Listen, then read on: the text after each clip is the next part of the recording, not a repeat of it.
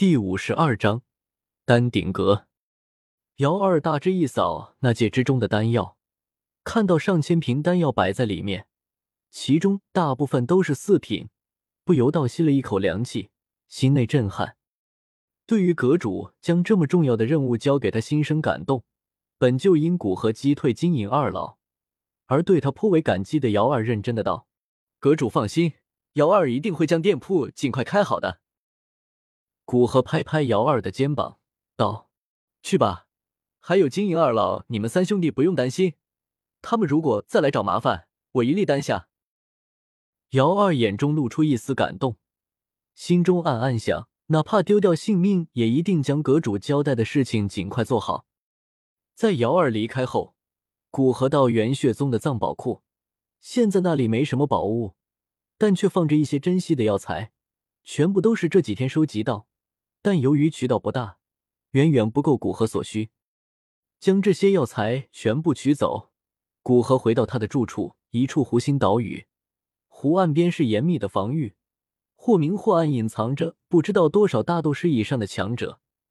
通往岛屿的只有一处浮桥，只要斩断浮桥，除了斗王以上的强者，没人能到岛屿之上。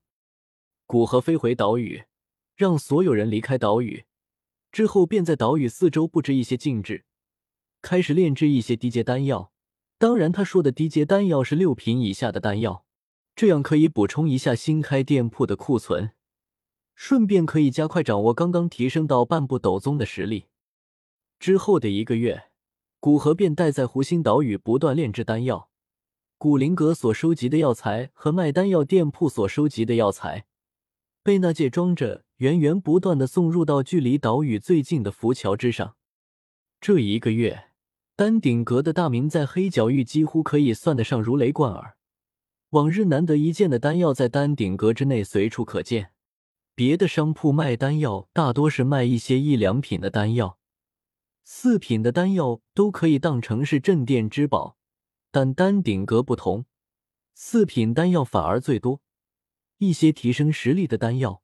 比如三文清灵丹、紫心破障丹也不算珍稀，让那些大斗士强者欣喜若狂。姚二根据情况，果断的在古河给出的规则后，加上古灵阁的成员在丹顶阁之内购买丹药可以享受八点五折优惠。其实古灵阁的贡献点制度可以让古灵阁的成员在兑换丹药之时要优惠很多，低于八点五折。但贡献点制度外人又不知道，所以还没有姚二新提出的这个条件吸引人，导致之后请求加入古灵阁的大斗士数量大增。随着人员的流动，古灵城又恢复了往日的生机，甚至因为丹顶阁这个店铺，让古灵城显得更加繁华。将自己那戒中那些低级药材和古灵阁收集的低级药材全部炼制完成。古河轻松了一口气，站起身来，伸了个懒腰。呼，总算是炼制完了。这些低级丹药应该请一个四品左右的炼药师来，不然都要我炼制，实在太麻烦了。若不是我要锻炼这增长的斗气，根本不想炼制这些丹药。炼制这些六品以下的丹药，顶多能帮古河稳固一下炼药术，对炼药术的提升实在有限。还不如炼制几枚六品丹药呢，而且他的灵魂之力早就到了七品级别。若不是怕七品丹药成丹动静太大，以他斗皇级别的实力 hold 住，他早就尝试着炼制七品丹药了。不过这一个月倒也不是毫无收获，得益于丹顶阁的规定，倒很是收到一些珍贵的药材。现在他纳戒之中。新增了两幅清魂丹的药材和三幅黄级丹的药材，甚至七品的顺气丹的药材都收集到了两份。等到他斗宗级别，就可以考虑炼制七品丹药了。说来说去，还是修为太差了。到了斗宗级别，这些顾虑就不存在了。古河自语着，将药鼎收起，走出房间。岛屿的禁制，古河并不准备收掉，放在这里。反正他的房间也不需要什么打扫，飞上天空，看着这待了一个月的岛屿，不再留恋的往湖岸飞去。风城，竹林之内，韩风与金银二老正各种坐在石凳之上，看金银二老面色红润的样子，显然经过一个月的调养，所受的伤势都已经恢复。药皇，那位古灵阁主弄出一个丹顶阁，好大的阵仗！你也是六品炼药师，要不也弄一个类似的东西？相信凭你的名声，一定能吸引到更多的人。想到这一个月以来不断听到的丹顶阁的消息，金老突然开声，对着韩风怂恿道：“他现在还不知道韩风与古灵阁主之间的纠葛，以为韩风还是局外人，想着将韩风拉到对付古河的阵营，无疑会增强很多胜算。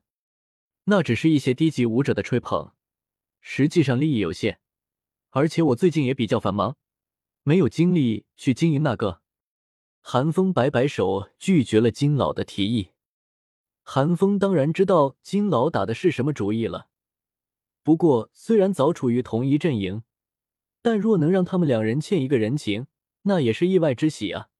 更何况，对于那些低级丹药的市场，韩风还看不上。古灵阁主想要，那便让他拿去吧。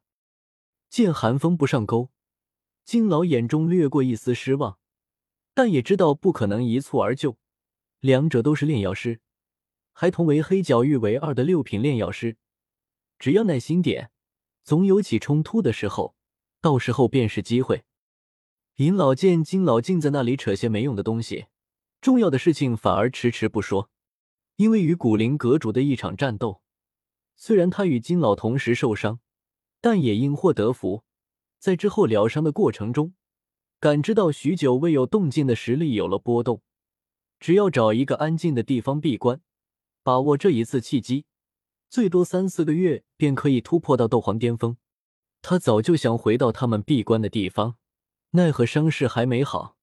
现在伤势好了，他已经急不可耐的想要回去。眼见金老还要说什么，银老主动道：“药皇，我们兄弟两人最近感知到卡住我们进步的瓶颈已经消失。”已经具备突破到斗皇巅峰的实力。今天来这里是想向你告别的。我们要回到金银谷，大概三四个月突破之后才会再次出来。韩风眼中闪过一丝喜意和复杂，他没想到金银二老与古灵阁主交手一次，反而借着压力突破到斗皇巅峰，这样古灵阁主的敌人实力强大了，他当然欣喜。但是金银二老实力强了。那以后，他们三人联合，他想拿到主导地位，那便要困难很多，因此心情复杂。